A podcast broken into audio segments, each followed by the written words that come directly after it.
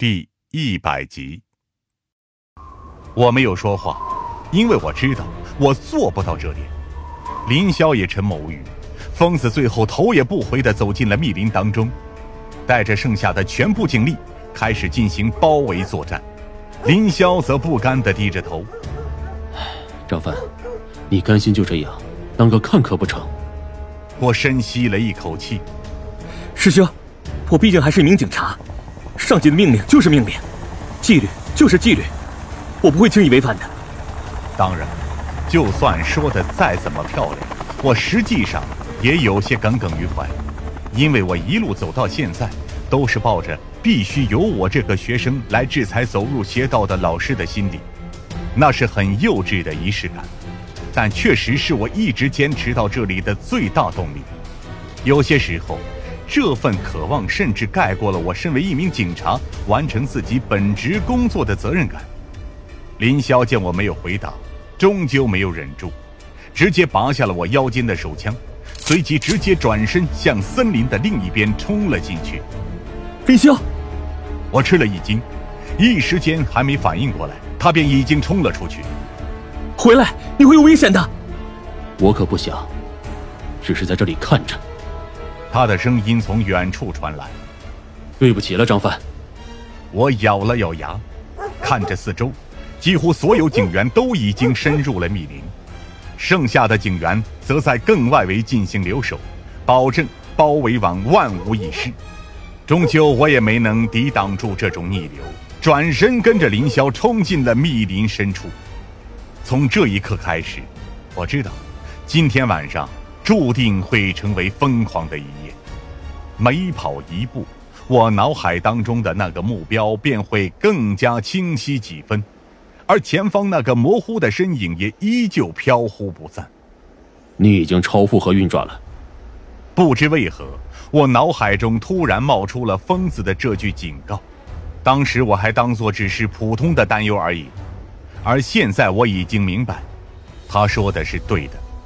越是狂奔，我身上的冷汗便越渗越多，而眼前的景象也越发模糊。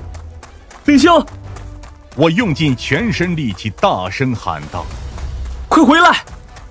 林霄没有回答，而是继续前进。很快，我便意识到自己已经在超负荷运转，只能暂时蹲下来开始喘息。整整十天时间的奔波，我的睡眠时间。恐怕还不到常人的一半。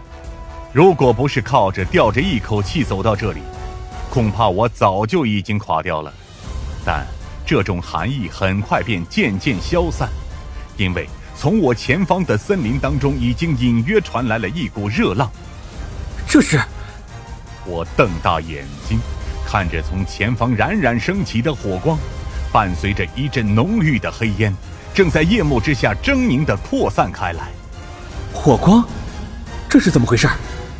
我立刻拿出对讲机打开，而里面则传出了前方的包围人员紧张的声音：“不好了，森林那里突发大火，疑似目标打算放火烧山。”紧接着是疯子的声音：“那个混蛋，马上准备后撤，同时联系林业局和消防局，马上赶到现场扑灭大火。”张帆，你还在外面吗？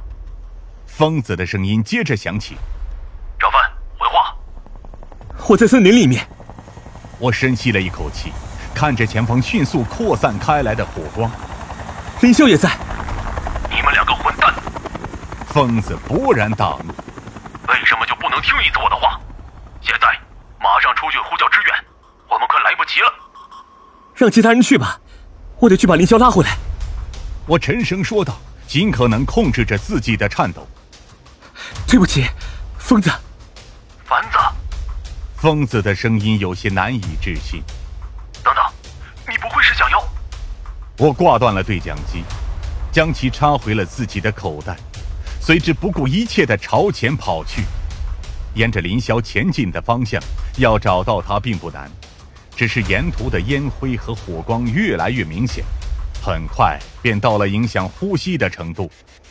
林霄，我大声喊道。山火几乎已经是以肉眼可见的速度扩散了过来。你在哪儿？回话呀！无人回应，但隐约之间，我却能在火光的深处看见一个闪光点，正在渐渐发出亮光。那是星星？不，那是瞄准镜。我猛然意识到这一点，而枪声几乎是随之响起。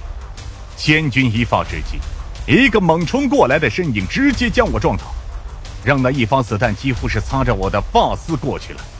林霄直接将我按倒在一棵树下，随之才警惕地看了一眼火光里的方向。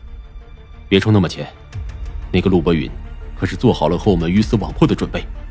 随后他才看向了我。灰头土脸的脸上露出了一丝笑容。啊，这样一来，你就欠我两条命了。我直接一拳呼了上去，尽管这只是下意识的行为而已，但依旧将他打倒在地。你以为就你一个人想和老师做个了断吗？我气喘吁吁的说道，并没有感到愤怒，只是感到一丝无奈和心酸。我比你更想要见证到最后。但我至少知道，什么时候该做些什么事。